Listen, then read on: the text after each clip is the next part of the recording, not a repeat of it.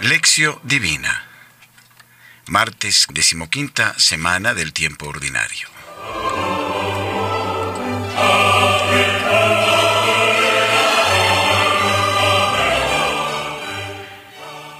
Oración inicial.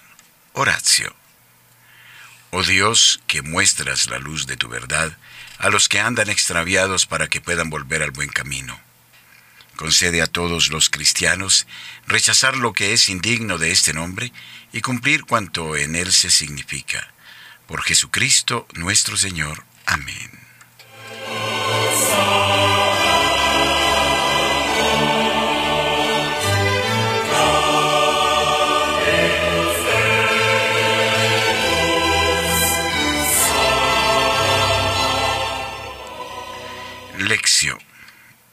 Proclamación del Evangelio según San Mateo, capítulo 11, versículos 20 al 24.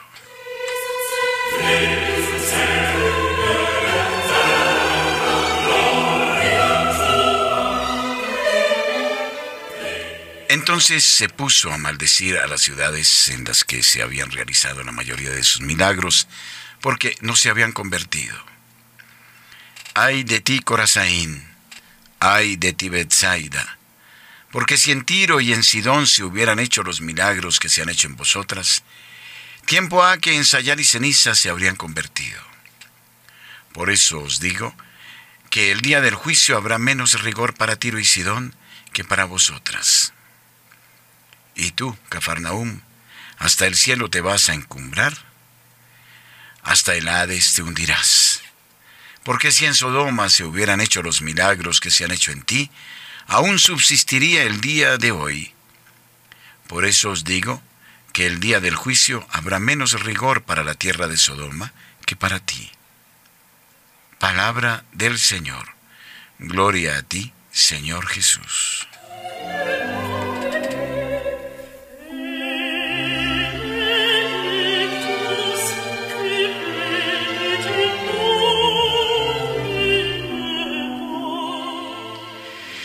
Reflexión. Meditación.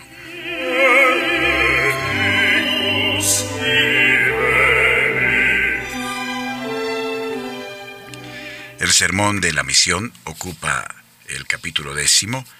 Los capítulos 11 y 12 describen cómo Jesús realizaba la misión. A lo largo de estos dos capítulos aparecen las adhesiones, las dudas y los rechazos que la acción de Jesús iba provocando. Juan el Bautista, que miraba con los ojos del pasado, no conseguía entenderlo. La gente que miraba hacia Jesús con finalidad interesada no fue capaz de entenderlo. Las grandes ciudades alrededor del lago que oyeron la predicación de Jesús y vieron sus milagros, no quisieron abrirse a su mensaje. Los sabios y los doctores que apreciaban todo a partir de su propia ciencia, no fueron capaces de entender la predicación de Jesús. Los fariseos, que confiaban solo en la observancia de la ley, criticaban a Jesús y decidieron matarle. Decían que Jesús actuaba en nombre de Belcebú. Querían de él una prueba para poderle creer. Tampoco sus parientes apoyaban a Jesús. Solo los pequeños y el pueblo enfermo lo entendían y aceptaban la buena nueva del reino. Iban detrás de él y veían en él el siervo anunciado por Isaías.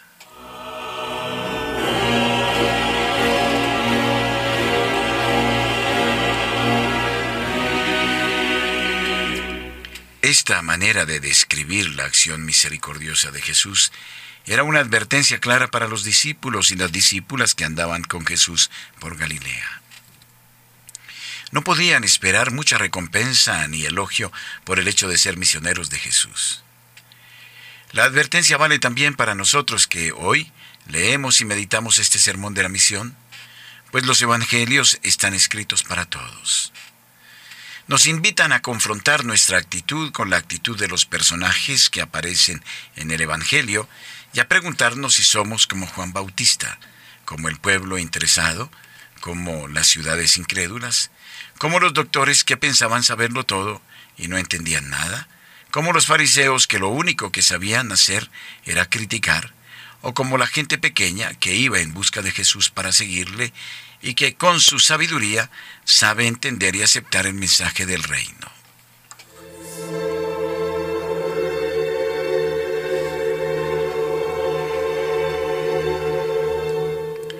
El espacio por donde Jesús anduvo durante aquellos tres años de su vida misionera era un espacio reducido. A lo largo del mar de Galilea había pocos kilómetros. En torno a las ciudades de Cafarnaún, Bethsaida y Corazaín no habían demasiadas distancias, solo pocos kilómetros. Fue pues en este espacio muy pequeño donde Jesús realizó la mayor parte de sus milagros y de sus discursos vino a salvar a toda la humanidad y casi no salió del limitado espacio de su tierra. Trágicamente, Jesús tuvo que constatar que la gente de aquellas ciudades no quiso aceptar el mensaje del reino y no se convirtió.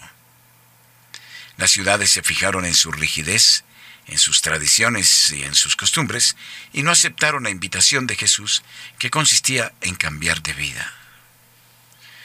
Corazaín, Bethsaida y Cafarnaum son peores que Tiro, Sidón y Sodoma. En el pasado Tiro y Sidón, enemigos férreos de Israel, maltrataron al pueblo de Dios. Por esto fueron maldecidas sus generaciones por los profetas. Y ahora Jesús dice que estas ciudades símbolos de toda la maldad posible se hubiesen convertido ya sin ellas si se hubiesen dado los milagros hechos en Corazaín y Bethsaida. La ciudad de Sodoma, símbolo de la peor perversión, fue destruida por la ira de Dios. Y ahora Jesús dice que Sodoma existiría hasta hoy, pues si se hubiera convertido, si hubiese visto los milagros que Jesús hizo en Cafarnaum, seguramente Sodoma sería distinta. Hoy sigue en pie la misma paradoja. Muchos de nosotros que nos decimos católicos desde niños, tenemos tantas convicciones consolidadas que nadie es capaz de convertirnos. Y en algunos lugares el cristianismo, en vez de ser fuente de cambio y de conversión, es el reducto de las fuerzas más reaccionarias de la política, de la sociología.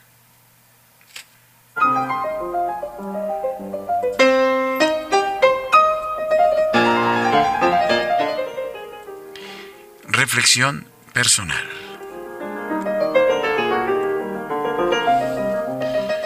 ¿Cómo me sitúo ante la buena nueva de Jesús? ¿Como Juan el Bautista?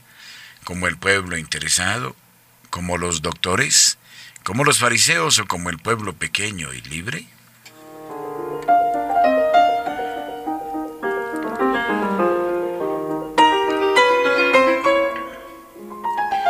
Mi ciudad y mi país merecen la advertencia de Jesús contra Cafarnaún, Corazaín y Bethsaida.